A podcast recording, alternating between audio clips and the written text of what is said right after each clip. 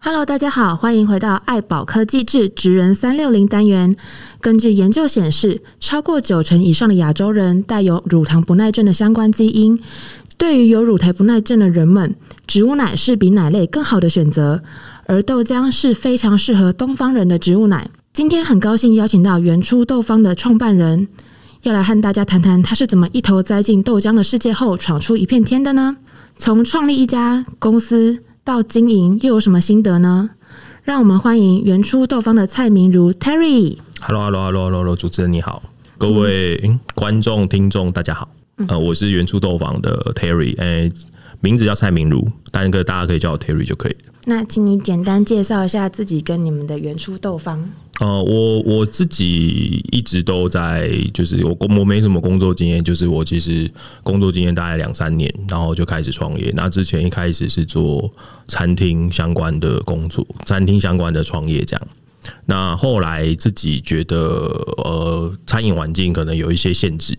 就是我自己认为餐饮环境不是那么的呃友善，所以后来我们就自己转做呃原初豆坊这个豆浆品牌。那现在原初豆坊这个品牌目前有在统一超商，就是 Seven Eleven 还有全联有上架。那我们明年也会有一些新的规划。那我们现在比较重要的是，我们现在开始会跟呃国产大豆有一些陆续的合作，所以从明年开始，啊，我们今年其实已经有一支是国产黑豆的商品。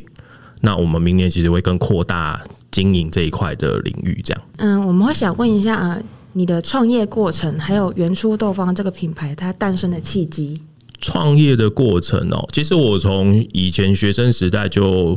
就想要创业，就没有我没有想要一直工作，哇哦，对。然后可是我其实老实讲，因为我学我学校是我学校我念的是财政，就是它是比较偏呃，可能大家不对财政的，就它比较偏向税税务跟会计相关的的东西，因为它它其实那个系是在培养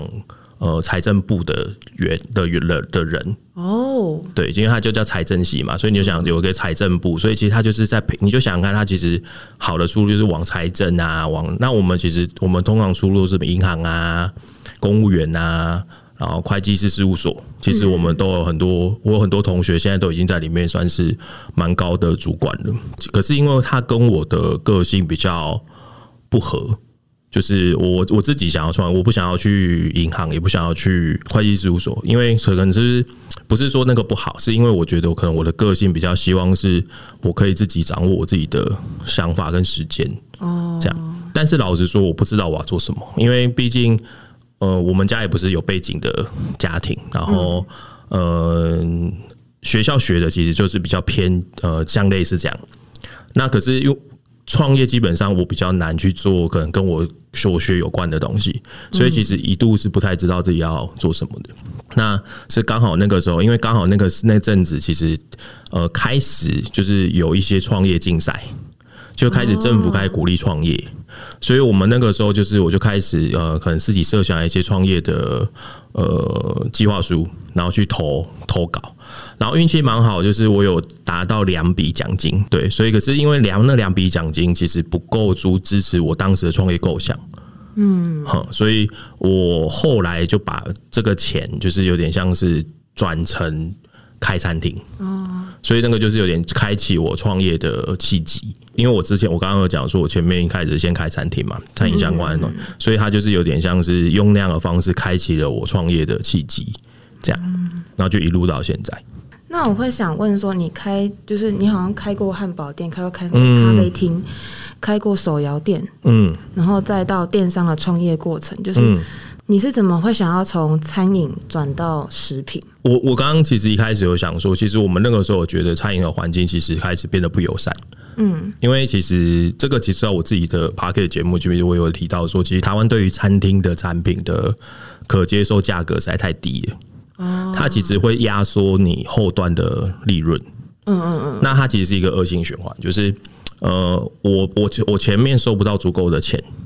所以我只能回来压榨我的劳动环境、我的食品品质、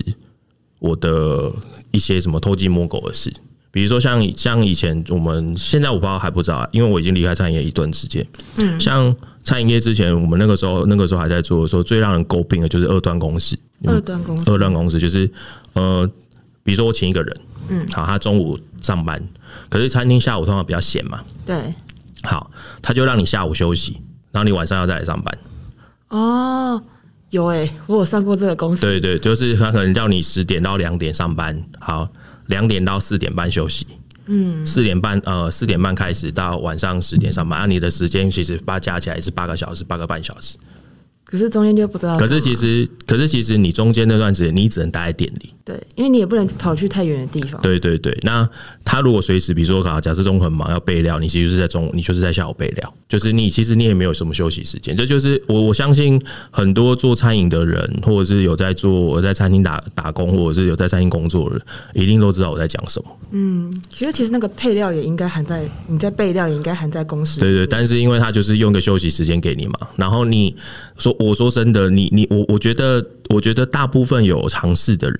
假设今天大家在很忙在备料或干嘛的时候，你你在然后人家请你帮忙，你说我的休息时间呢、那是不可能的事，因为你会被大家讨厌。对所以它就是就是类似像这样的畸形的风东西，它会产生在餐饮业上。可是我必须要讲，常餐饮业老板讲一句话是：我们不得不这么做，嗯，因为餐饮业的利润并不足以支持你请双双就请两个人，倾向的人或一个半的人，嗯，所以他是我在讲，我在讲，它是恶性循环，就是我前面的利润不够，就变成我只能降低我的食品品质，嗯，降低呃员工的薪水，或者是压榨员工的工时，嗯，对，然后可能用一些方式去规避一些法法规的东西，所以这其实就是我在餐饮业里面看到的的状况。就是会可能会用一些比较不好的方法去压低成本，对对对对对，那其实这个其实我在我自己我自己的节目其实也有提到说，呃，很大很多部分的连锁品牌的餐厅，或者是有一些餐厅，它其实为了要压低它的食材成本，它它不是说我用烂的东西哦，不是。它就变成是我基本上我都用半成品，对，所以它其实就是变成恶性循。我就说在餐饮环境上，它其实就是一种恶性循环，就是我没有办法让一个正常的商业模式去去轮转。所以就变就会变成，我会觉得说，我在这个行业里面越做，我会越觉得我好像没有突破点，或者是我没有办法在我我觉得应该这样做，但是其实它不不并不办法，并没有办法带给我足够利润的这个前提下，我会觉得继续做下去是开心的。哦，所以你就觉得说，嗯，既然创业，然后做这个，觉得真的是做做不好，也做不开心，对就会觉得说，那我转换一个方向，对对对对，所以那个时候后来原，因为其实像现在做原珠豆网，其实当时，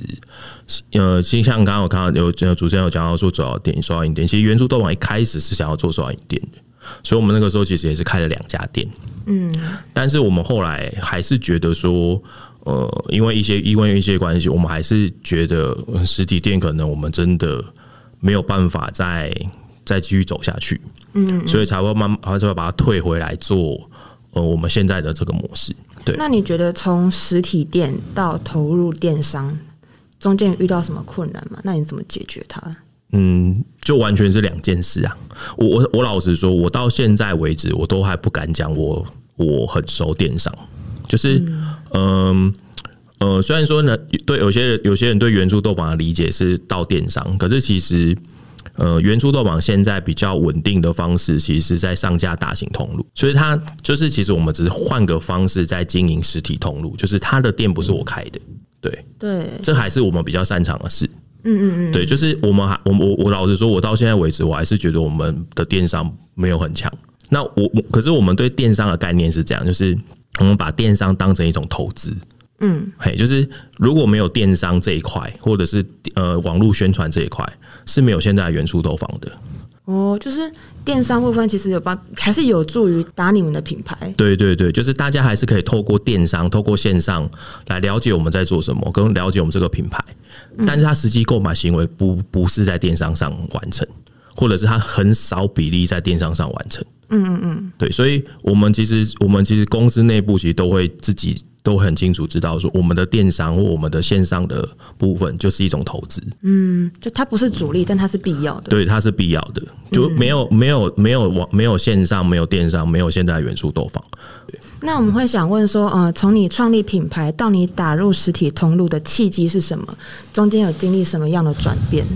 诶、其实我们一开始，我们一开始转型做电商的时候，老实说那个时候很惨。嗯，就是我刚刚讲嘛，其实像到现在为止，我们都还不敢讲说我们电商很厉害，就是。呃，我我记得我们那个时候刚开始转做电商的时候，我们一个月一个月业绩大概三万块，哦，而且那三万，而且那三万块还可能是我朋友买的，好，对，就是你就知道那个时候真的有多惨。呃，那个时候其实其实是很想放弃的，是直到有一天，就是因为刚好那个时候疫情爆发，嗯，然后，诶、那个时候刚好有一个，因为我们其实都会去参加一些政府的，呃，类似像辅导的，因为其实各各各地政府其实都会有这样。那他们其实就有一个，因为可能可能那个时候政府也想要做些什么，所以他们开始去找有没有一些小的品牌。然后他透过透过他都透过一些政府的协助，去跟大通路谈一个比较条件没那么硬的合作。哦，某程度来讲，就是政府他们可能也想要做一点政绩嘛，就是在那个时候我们可以想要做点什么，嗯嗯，这样。那我们很我们很幸运的就是我们在那个时候有选到跟统一的合作，嗯，那我们那个时候跟统一的合作初步就是先用先从行路开始，嗯，那。老实说，我们其实，在做行路之前，我们其实对实体通路、对这种东西，我们其实没有那么的了解，对他们的运作方式不是很熟悉，不熟悉，所以我们真的就是硬着头皮做。嗯，因为还是个机会，对，都硬着头皮做。结果一做下去，我印象我印象还蛮深刻，就是我们那个时候的，我们那个时候做下去的第一周，就几乎卖我整年的量。差很多哎、对，就是它就是一周卖下去整年的量。当然，我们那个时候已经不止一个月三万块了啦，啊就是如果你说一个月三万块，只一个月三一一年三，好像还。我们其实那个时候一周要在一周，其实就已经大概快百了吧。嗯，所以你你会感受到那个倍数的成长，就是你你去思考它的它为什么有办法给你这么多的呃，当然以现在来讲，我们觉得数量也不多了，但是以当时来我们来讲会觉得很大，就量突然暴增好几倍，对对对对，而且我们那个时候还没有在实体上架，我们只是在它 DM 上当大家预购而已、哦。哦，所以呃，那个从那个对我们来讲是一个契机点，就是我开始去思考原初豆坊是否可以开始去往实体通路经营走。可是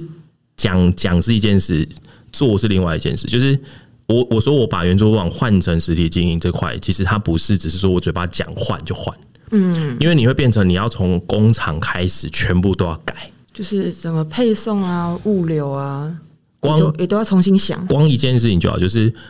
呃，可能在就是在工在在工厂的生产规模上，你就有很大的限制。哦，对我以前比如说我做电商，嗯好，我做电商，我可能可以找我虽虽然我们我们都是跟有工厂是合格公司民工厂合作的，但是那些工厂有些大有些小，嗯嗯那因为我们量不多，所以我们只能跟小的合作。嗯嗯，好，那问题就来了，假设我今天要上大同路，小的是不可能给你这个量的。哦，好，那我们就变成我们要往大的走。可是问题是大的走，它就会问有一个另外一个问题是，它的基本量就是很大，那你要怎么 cover 它的基本量？就是你们也怕说一次做太多，对万一卖不掉，对，因为我们是冷藏品嘛，嗯嗯嗯嗯，对对对，所以我们开始跟大通路合作的时候，它会遇到另外一个问题，就是像你刚刚讲物流，嗯，对物流啊怎么送？对，现在大部分的大型通路，他们的冷藏物流是你要自己配哦、自己配，对，你要自己配哦。所以这个就是衍生后来或一些问题，就是我我嘴我嘴巴上讲说我要开始经营实体通路，嗯，但讲是一讲一句话而已，可是其实你实际上后面做的事情一大堆，这些其实都是钱。然后你想想看，那个时候原初从一个月三万块到后来也还没赚钱哦，然后甚至还是摇摇欲坠哦。嗯，然后我要做这件事，所以我那个时候背负很大的压 力，就是你，因而且而且老实说，那个是一种那个是一个赌博，就是没有人知道你做这件事情到底会不会成功。那个时候我们抓住了一个机会，就是跟全联搭上线。嗯嗯，嗯那就是希望可以在全联上架，这样，然后我们就基本谈。我跟你讲，我问过所有的前辈，然后问过所有的朋友，包含我的股东，嗯，没有人赞成。为什么没有人赞成，因为对他们来讲，他们听到上大通路或上我我，他们就会问我一句话嘛，他们就问说，因为如果有有有听众或观众在我们呃全年买我们豆浆的时候，会发现说我们的价格其实比比如说光泉、益美这些大品牌还要高高还要高，而且其实高很多。嗯嗯嗯。好，那就事论事来讲，他们会问我一件事：他为什么要买你？他为什么不买光泉、益美？我老实说，这句话我答不出来。但是，呃，那个时候我记得，我那个时候其实我很挣扎的一个地方，就是刚好那个时候其实有百货通路在跟我们招手，百货超市的通路。哦，好，那大家都告诉我说，你应该要上百货超市，而不是上全联，因为全联大家是去呃捡便宜的地方，或者是什么什么什么的。你应该上百货超市，因为大家去百货超市可能比较不会在意价格。但是我去百我我我用印象很深刻那一次，就是我听了这句话之后，我就去逛了几个百货超市。嗯，好。架上架上其实是有一些还比较贵，呃，价格稍微高一点的豆豆浆，嗯，然后或者是豆豆一些牛奶在上面，我那个时候就，我那个时候回来，我就问我员工一句话，我说：我们去上百货超市，我把元素棒摆上去，消费者要怎么知道我们在卖什么？我摆上去之后，我的价格跟他差不多，那对消费者来讲，他为什么把我拿下来？好，所以那一次的那一次回来之后，我就决定要上全联，原因很简单。我不会 care，我我我不是说不会 care 消费者买不买，我我的意思是说，我觉得比起消费者买不买，我更 care 的是，当通全联的通路只有光泉益美的时候，你摆上去之后，因为你很贵，嗯，消费者就会拿下来看你在贵什么，哦，我才有能见度啊。嗯嗯嗯，我我去摆在百货超市里面，我没有能见度啊。哦，因为其他人也是很贵其他人也是这样啊。然后你说他们也，你说他们也是，呃，很认真，很呃浓度高或干嘛？对对，没错啊，就这样。那你能你能你能给消费者给什么样的新讯息？因为我刚本来还想说，嗯，就是打品牌啊，或是打高品质啊。可是如果说百货超市，其实大都是家大家都大这家样，都大家都是所谓的高品质豆浆的时候，你怎么样让消费者？因为消费者不可能看到每个品牌都上网 Google 你，对， 不可不能。可能。我我我我走，我比如说一个冷藏柜，我走过去，我可能眼中瞬间进来五十样商品、欸，我我怎么可能让他去看到我，然后去 Google 我？所以我当时我就说，原初的目标很简单，嗯，我们要在全联变成消费者的第四个选择你说光泉一美统一之外，之外的第四个第选四择个，选择，而且我们要是那个独特的选择。好，今天假设我今天觉得，诶，我想要喝浓一点的豆浆，或者是，呃，因为其实浓豆浆这件事，或者是品质好豆浆、品质比较好的豆浆这件事的需求，其实是有的。嗯，那这就是为什么这几年那种。呃，有一些呃，有一些，比如说像二级轩啊或什么，他们那种品牌会开店啊或什么，一直开，一直开，一直开。嗯嗯。因为其实大家会有这个需求。嗯。那只是以前他们只能去专卖店满足。好那可以去我们现在也可一般通以路让他去一般通路满足。好，那所以我才会说，其实当时我们上全联，你说我们真的有做很很严格的市场评估吗？老实说，我们团队那么小是不可能的事。好，你说你说我们真的是什么英明神武吗？没有，我们就是赌博，我们就是赌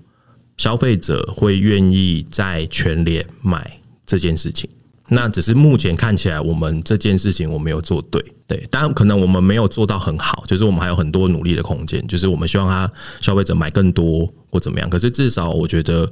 呃，我们这样可以这样讲，就是因为全联当时给我们上架是可能给我们一些方向是，你可以先不要上全国，你可以慢慢从从台北市慢慢上，嗯，可是它其他的条件都一样哦，我们也是有被拔掉商品过哦、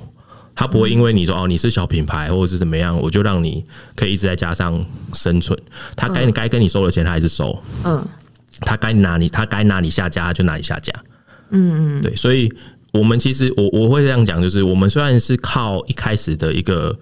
保护伞，先从台北市开始，可是我们也是经历了在上面的厮杀之后，活到现在。就是还是跟其他大品牌竞争，他并对没有对因为你是对小品对牌对就对给你们特别对对对对，对所以某程度来讲，我会觉得说，以之前是之前是。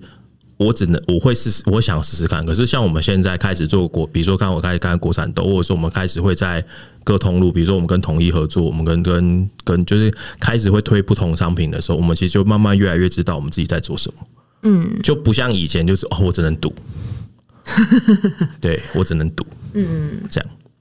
好，那我想问哦，就是呃，你们好像有长期在赞助大学的篮球队，嗯。那是基于什么样的理念呢？为什么豆浆食品公司然后会想要去赞助篮球队？嗯，我们我呃这件事情，其实我们如果之后有余力的话，嗯，我们其实会想要赞助更多的球队。就是如果有机会透过这个节目让跟大家能更知道的话，就是大家可以来跟我们讨论合作方案的。那呃，我们其实我们其实一开始初期初步的想法就很简单，两个，一是呃豆浆其实是一个补充蛋白质很好的饮品，嗯嗯嗯，对，就是很棒的。也就是你看，像我们现在很多健身的人，嗯，他健身完之后，他会选择喝豆浆，而不是选择喝牛奶。对，对，就明明蛋白，可能大家都是想要摄取蛋白质，可是大家会选择喝豆浆，而不是选择喝牛奶。对或者是健身族群这样做，所以我觉得这这件事情本身已经是最好的说明了。哦，对，就是我不需要去跟你解释说为什么你我要给你球队喝豆浆。嗯嗯嗯嗯嗯，对对对，那另外一件事情其实是另外一件事情是我自己，我自己很希望我未来有我自己未来有一支球队，所以我想要先从这种 呃感觉比较小的一些赞助，然后先开始满足自己的一些虚荣 心，这样那我觉得也感觉很不错啊，很蛮好的、啊，就对对是对一方面有兼顾到自己的品牌的形象，对对对一方面有对对兼顾到自己个人，对对对，就是想法这这件事情，你说它真的带给我们多少的呃曝光价值？我觉得还好，但我会觉得说它就是一个长期的一个企业形象的经营。嗯嗯嗯，对，就是我们有能力，我们就尽量做啊。如果我们真的没有办法，我们也是说没有办法。嗯嗯嗯，对对对。那我们想问说，呃，原初豆方有没有发展呃永续发展 SDGs 跟企业永续发展 ESG 这方面的想法跟计划呢？诶、我老实说，我们一开始没有。我老实说，就是我们其实没有想那么多。嗯但呃，我开始会有，我们之所以比如说开始做国产豆，嗯嗯，或者是我们开始做豆浆这个议题，其实呃，这其实也是我在其他节目有提到的，就是我们其实是在做当做豆浆这一块开始，我们里体体会了一些事情，嗯，就是。诶，因为呃，我们豆浆会很直觉的被拿来跟牛奶比，嗯嗯，对吧？这是很直接的事，就是人家一定会说，啊、我我为什么要喝豆浆？我喝牛奶就好。那所以我们一定会去了解或调查牛奶的资料，嗯，或什么。那前阵子应该说，现在大家都会知道，呃，大家都提倡说，尽量多喝多喝植物奶，嗯，呃，减少碳排放这样。那所以像那种碳排放那些，呃，动碳排放那些，我觉得那个资料就大家就不用去特别讲。我只想讲一件，就是我在看资料的过程当中，我深刻的了解到畜牧业对环境的破坏，碳排还只是小事哦、嗯，它造成的它造成的污染是无法回复的。我为了要养那些牛，为了养那些，然后垦就是它它的土地，嗯，它的那个水污染、排泄物的污染，那些都远大于所谓的碳排。哦，一直到它的粮食是否呃占用到对对人的对对人类对的对粮食对对对的对对。土那地？所以这件事情，其实，在我们心中，我们会认为说，就是我们以前会觉得我们只是卖豆浆，就是我们希望把豆浆这个产品做得更好。嗯，可是其实像我们现在，我们自己团队应该会慢慢理解一件事情，就是。我们现在在做的这件事，因为我们我们以前想要把牛把我们原初原初豆坊的宗旨，其实从头到尾都没有变过。嗯，原初豆坊的宗旨其实是把是希望用豆浆取代牛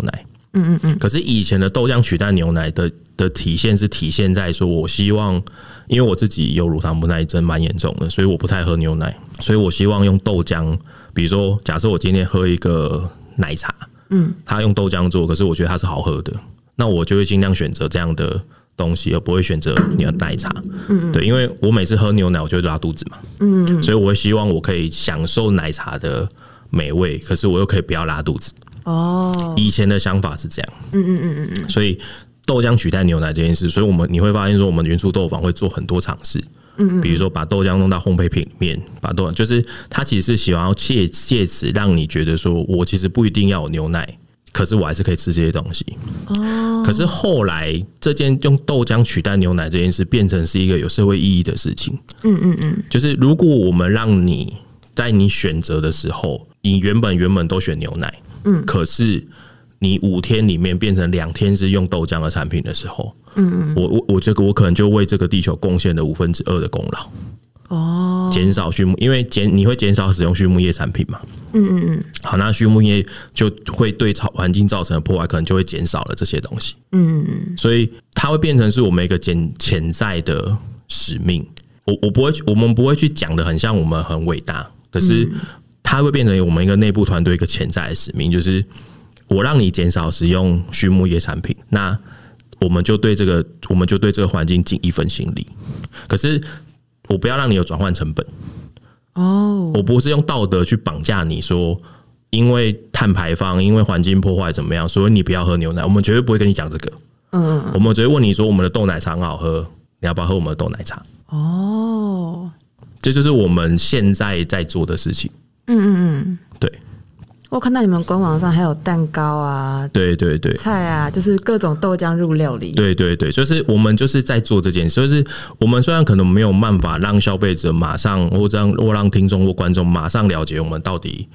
所谓的破，我们不会一直跟你讲破坏，我们不会拿这件事去绑架威胁你。嗯嗯因为这件事情有别人会做。 可是我们原初豆坊是宗旨，就是我们希望让你自然而然的选择豆浆类或者是植物奶类的产品，嗯，哦，因为那好吃，因为好喝，因为好吃，因为好喝，因为容易取得。嗯嗯嗯嗯，然后又不会有乳糖不耐的负担。对对，就是如果你今天假假设我我今天决定了我要喝我要喝豆奶茶，或者是我决定了我要吃呃豆浆相关的甜点或蛋糕，嗯嗯，可是你却只能用网络上买，你一定会觉得、哦、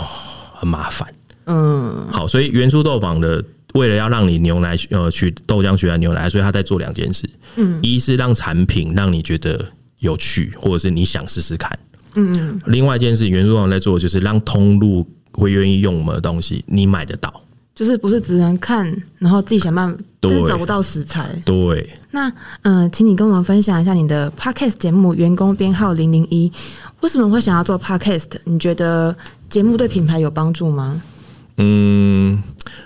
我我老实说，因为 p a r k e 我们其实才刚开始三个月，我还没有很有感觉。老实说，嗯，但我们为什么会想录 p a r k e 是因为我刚刚一开始有跟两位有聊过说。呃，我其实没有喜欢露脸，嗯嗯嗯，对，但是呃，对我们这种品新品牌或者是呃创呃小品小公司来说，嗯，创办人的曝光是一个、呃是一个活招牌，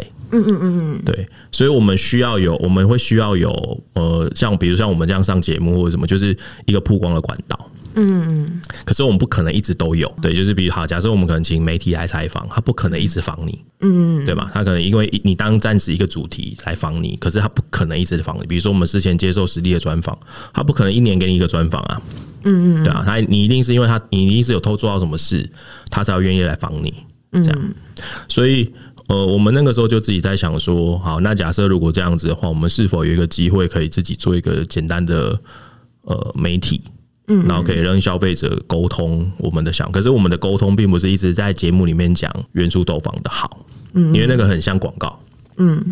所以我们那个时候其实我我要录 p a r k 这件事，其实我一直很一直想做，但是呃，我一直没有做，因为我找不到比较明确的想法肯定我不想要开一个节目来讲元素豆坊好，我也不想开一个节目来讲说哦你要喝豆浆不要喝牛奶，因为我觉得没有什么意义，感觉做不久。对，而且我自己也会觉得，我讲我会觉得说很像在说 教，对，很像在说教。嗯，那所以呃，这件事一直搁着，一直到我们今年大概九月的时候，嗯，就是我那个时候因为一些契机，我认识我现在的搭档，嗯嗯，然后嗯、呃我我那个时候就想到一件事情，就是呃，我那个时候想到一件事情，很多人想要创业，嗯嗯嗯，好，这些想要创业的人里面，有八成的人想要跟想要做跟吃的有关，不管是做餐厅，还是说他做甜点，嗯，还是说他想要做什么什么什么什么什么东西，然后在网络上卖，嗯，好好吵架，呃，甚至有我我如果我们把逛法范围再拉广一点，有些人会想要做保健食品，嗯，它也是算吃的，嗯嗯，好，所以。八成的人会想要选择跟吃的相关，可是目前好像比较没有 p a c k a g e 在讲跟吃的相关的东西。创业，因对为有些人讲创业，但他们讲的都是企业或者是说他们就讲一些什么呃，比如说什么 FinTech，嗯，啊，什么区块链，嗯，AI。老实说，这对一般人来讲太远了。嗯，对我我我自己在创业圈我待那么久，我说我说我说说实话，对方跟我解释区块链的时候，我听不 懂。对啊，那时候他就说啊，你你这个东西啊，之后发币什么的啊，什么什么东西？那我们的我们的节目名称叫员工编号零零一，那那个其实是我的搭档的灵感。他说，其实大部分的公司，假设他有员工编号的话，他的老板通常是员工编号的第一个，嗯，一号这样。好，因为所以这代表一件事情，就是在创业的初期，老板也是员工。那所以我会觉得说，我们想要再站在一个角度是，呃，我们那个时候我跟着我现在的搭档，就因为我现在是老板嘛，那我搭档他一直是员工，嗯，所以我们那个时候会希望说，我们两个用一个是老板，一个是员工的角度去评评去看待一件事情，嗯，看待公司的一些事情，去看待一些创业的一些事情。为什么你会有这样的想法？为什么我有这样的想法？哦，好，那有些时候这一条线就是你是零零一跟你不是零零一的差别。有些东西是你当你变成零零一的时候，你才会这样想。就是你如果不是老板的时候，你很少会用管理者的对，方式。那你如果是一直是执行者，你就会觉得两两边的想法就会不一样。对对对，所以这就是为什么我们那个时候觉得，哎、如果我们可以用这样的角度，嗯嗯，来谈大家都大家其实都有想过的食品的创业，或者是食品相关的一些资讯或新闻，嗯，我会觉得说，其实这件事情是也许可以试试看。嗯，就是它就不是这样用原初角度的切入，而是它是用我个人或者是我们在对一件事情的观察，来切入，我会觉得这是一件比较好的方向。那可能刚刚主持人有问到说，那对原初有什么帮助？我我觉得对帮原初的帮助不是不是在宣传上，嗯嗯，我我觉得我觉得其实很简，我觉得刚刚讲创办人其实是品牌的活招牌，嗯嗯，好，所以如果有更多的听众会愿意透过这个节目来了解创办人在想什么。他其实某程度来讲，他当你喜欢这个创办人的时候，你就会喜欢他做的品牌。所以我们在用这个方式来让消费者或让听众来认识我这个人。嗯，对。那当我们在里面讲我们想要做什么，或当我们觉得我们比如说我们看待一些 ESG 一些想法的时候，他认同的时候，他就不会对你的产品产生怀疑，所以你就不需要再跟他讲说、哦我的产品很有 ESG 哦，不用，你不要跟他讲这个。嗯，对你就会知他。因为我在里面讲了这些事情，所以他就会认为说我是用同样的角度跟思考去做这件事。就是我就不用去跟他沟通原初到底要干嘛。所以这其实是我们当时要把节目岔开的原因，就是我们很明确的知道说，原初这个品牌是这个品牌，可是《员工喵零零》这个节目是呃蔡敏如 Terry 的节目，不是、不是原初的节目，所以我们都会我们画的很开。那从公司从创立到现在越来越壮大，员工也越来越多，你觉得员工应该具备哪些能力，或是多学习哪方面的技能比较有帮助？这个其实刚好我刚刚跟跟主持人有聊到说，我们今天本来、我们今天就是要开一个类似像年末的会议，嗯嗯，然后我本来就已经想好说要跟他们讲些我对员工的想法，嗯我我觉得其实我觉得可以，大家听众或者是观众可以稍微想一下说，我我我我觉得是一个很简单的想法，就是。呃，假设我今年我假设我今年营收做到，我假设我今年营收做一亿，嗯，好，那我明年想要做我我如果维持一样的事情，就是我明年也做跟今年一样的事情，嗯，那我明年的营收你觉得会是多少？理论上会是一亿，对可是一般一般都会想要做更多。对，好，那所以换句话说，当我什么事都不改变，什么事都不做的情况下，嗯，我的成绩是不可能成长的。那回到问题嘛，嗯，我觉得大家讲到职场上，我觉得大家一定最在意的就是福利跟薪水，这没有什么好讲的。对，福利跟薪水，我怎么样提高我的福利，我怎么增加我的薪水，这一定是大家大部分在职场人士的时候最想要知道的事情。那我就问你一件事，当然我我讲公司的例子，我如果今年做跟明做去年一样的事情，我明年做跟今年一样的事情，你觉得这家公司会有成长吗？不会，好，那你在公司如果做跟去年一样的事情，你明年也没有想要做新的事情，你为什么会觉得公司要给你更好的福利跟薪水？好，所以这就是回答一个问，这个回答一个问题点，就是你想要加薪，你想要增加福利，很简单，嗯，你要去尝试你没有尝试的事情，而不是做你本分的事情。就是这件事很简，就是你只要转换个想法，你就知道为什么。老板不会帮你加薪，因为老板现在给你的薪水，他已经认知认知在他认为你现在的贡献里面就是这样的钱。我们先撇除惯老板，因为老实说，媒体在下新闻的标题的时候都很耸动，所以嗯，很多人会大部分都会觉得说，啊，老板就是这样，嗯，怎么老板就这样。但我老实说，我自己相信绝大部分的老板，我我先撇掉少部分那些，绝大部分的老板还是会希望你的、你的、你的钱值多少，我就尽量给你多少，我尽我的能力，嗯，我尽我的能力。好，那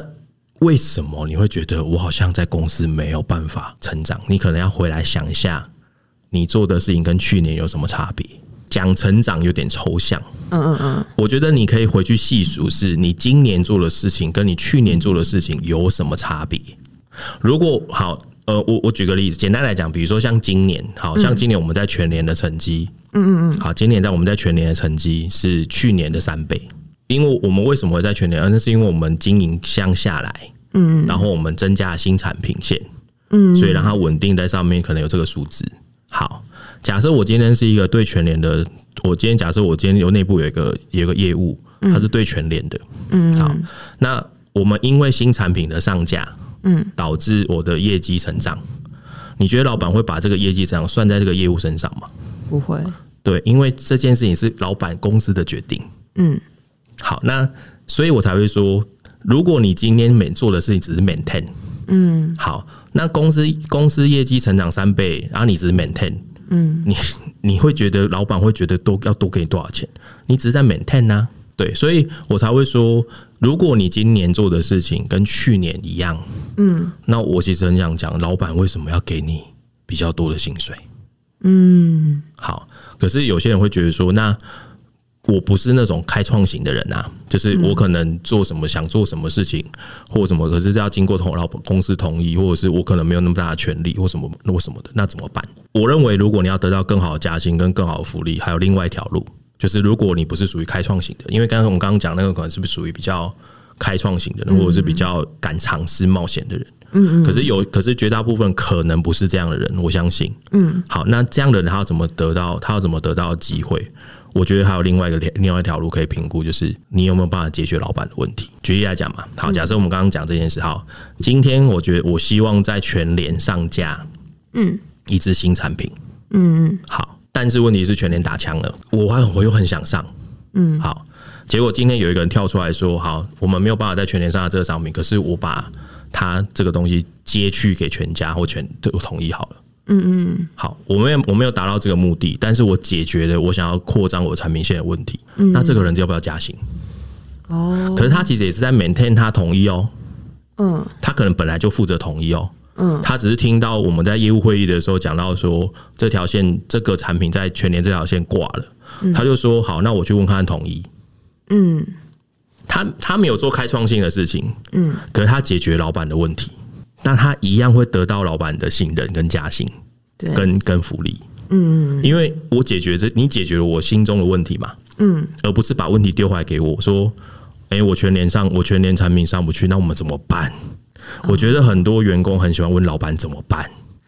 那你要告诉我你学的怎么办？嗯对，所以我才会说什么，我觉得什么样的能力不是很重要，因嗯为其实我觉得以现在的工作环境上来讲，专精某个领域的人会越来越少。嗯，你你会开始慢慢有点变成是，我可能要懂一点管理，我要懂一点财务，我要懂一点，因为现在的公司的状态是会越来越灵活的。嗯嗯然后会，然后再加上因为疫情之后的关系，你在家工作或灵活工作的时间其实会越来越多。嗯嗯嗯，现而且现在的年轻人也不喜欢长期待在一个地方工作，嗯，所以它会衍生出很多工作上的变化。嗯，你自己本身要够灵活，哦，能力不是，我觉得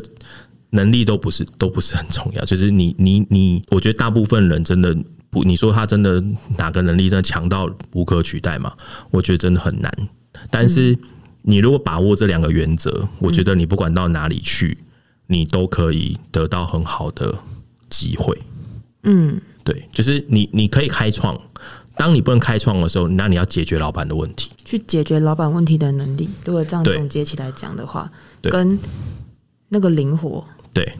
很多时候其实我我说句实在，你把你去年做的事情跟你今年做的事情，嗯，你把它摊出来看，老实说，有些时候会比你想象的更残酷。老板不是没有在看，嗯嗯嗯，他只是不会把你抓来说，哎，我们一条一条来对。嗯，因为当他这样做的时候，受到伤害的是你，嗯嗯嗯，绝对不会是老板。嗯，对他不会把你抓来说啊，我们来细数你的贡献，懂吗？就是当他做到这个程度的时候，已经很难，已经已经没有已经没有台阶下了。嗯嗯。但问题是，老板在心中的盘算其实是这样子的哦。嗯。他会觉得你，嗯，那你你今天跟我讲你要加薪，好，那你你觉得你跟去年有什么差别？好，你说你英文变好，好，你英文变好，然后呢？你没有体现在工作上啊，嗯嗯嗯嗯，对你没有，你没有让我感觉到你体现在工作上啊。嗯，就是我觉得有些时候，可能我我我觉得可能有些听众或观众会觉得我讲很残酷，但老实说，老板心中的想法就是这样。嗯，对。嘿，可是我还是要讲，还是有不好的老板，就是会有那种要压榨员工干嘛。我我我我我说，我老实说，我有时候在跟一些。尤其像我有时候接触，我我有时候接触比较传产，因为我们像我们其实老实讲，我们就是传产嘛，传统产业。老实说，船产有蛮多问题，跟我我知道，但呃，我我还我自己会相信说，还是有举很多老板他是喜欢，他是希望你希望员工好，嗯。但我我老实讲，我觉得这些这些观点其实是不会变的，嗯嗯嗯，这些这些的，我刚刚讲的就是你要想办法做不一样的事情，嗯。那或者是你要想办法解决老板的问题，嗯，我觉得这两个原则是不会变的。那我们刚刚讲的是对员工，那你对于想要创业的人，或者是想要投入食品啊或餐饮的人，你会有什么样的建议？怎么样的建议哦，我我不敢讲什么样的建议，嗯嗯嗯，但我老实说，我觉得食品不是一个好的创业题目，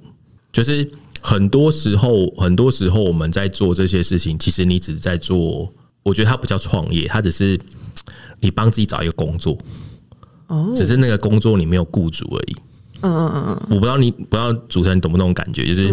比如说呃，假设我去呃开一家早餐店，或者是加盟一家早餐店，我们为什么会讲他创业的原因，是因为我们觉得他要有发展性。嗯，其实如果我今天跟你讲，说我今天跟主持人讲说，我今天想要做一间店，我今天想要做一间店，然后每每个月营收五十万，你会觉得我在创业吗？不会，你觉得我只是在开店，嗯，对吧？所以我们在讲创业的时候，一定会希我会觉得说，我现在做五十万，可是我未来五百万，未来五千万，这才叫创业嘛。嗯嗯嗯。好，可是回过头来，我刚刚就讲，我觉得如果你讲到这样的内，讲到这样的内容，我认为食品或餐饮不是一个好的创业题目。嗯，因为简单来讲，它它的投入期跟你回收的期太长了。另外一件事情有一个问题，就是我们像呃，我相信有些人，有些有些听众啊，有比对创业比较有兴趣的，会去上课啊，干嘛？会听到 MVP 这个产品，就是最小可行性测试产品，就是你做一个东西出来，然后让它去市场上卖，啊，如果卖不动就算了，嗯，啊，卖得动我们再继续做更后面的服务，嗯，就是反正我就是用最少的成本产出一个东西，嗯，然后先卖再说，嗯，这样好。如果以 MVP 的概念来讲，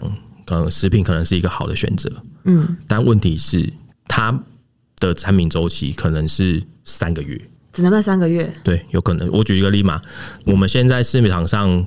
讲到所有的饮料店，嗯，你当时因为新闻媒体播，你去喝，到现在你还会持续喝的有几家？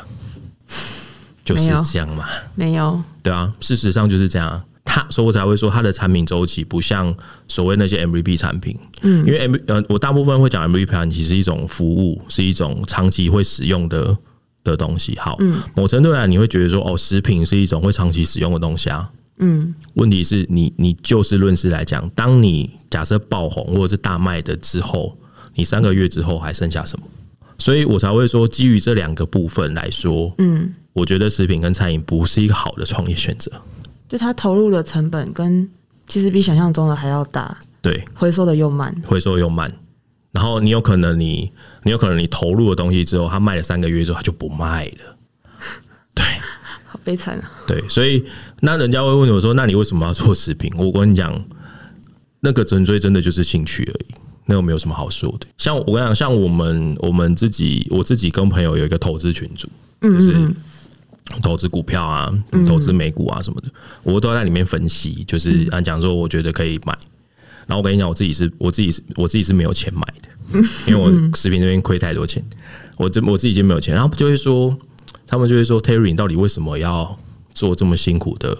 行业？因为假设以我自己在他们那种投资群组里面去分享的事情的时候，他们就会觉得说，其实我可以赚，我可以赚到钱的。我不敢讲说赚大钱，可至少我会觉得我靠我靠投资我是可以赚到钱的。嗯，其实我应该可以做类似这样的事情，我可以可我会是比较轻松的。嗯，但我其实很简单讲一句，就是那个就是一个兴趣。嗯，我我我比起这些钱的上上下下，嗯，我更喜欢我的我有一个实际的东西。嗯，然后我知道它从何而来。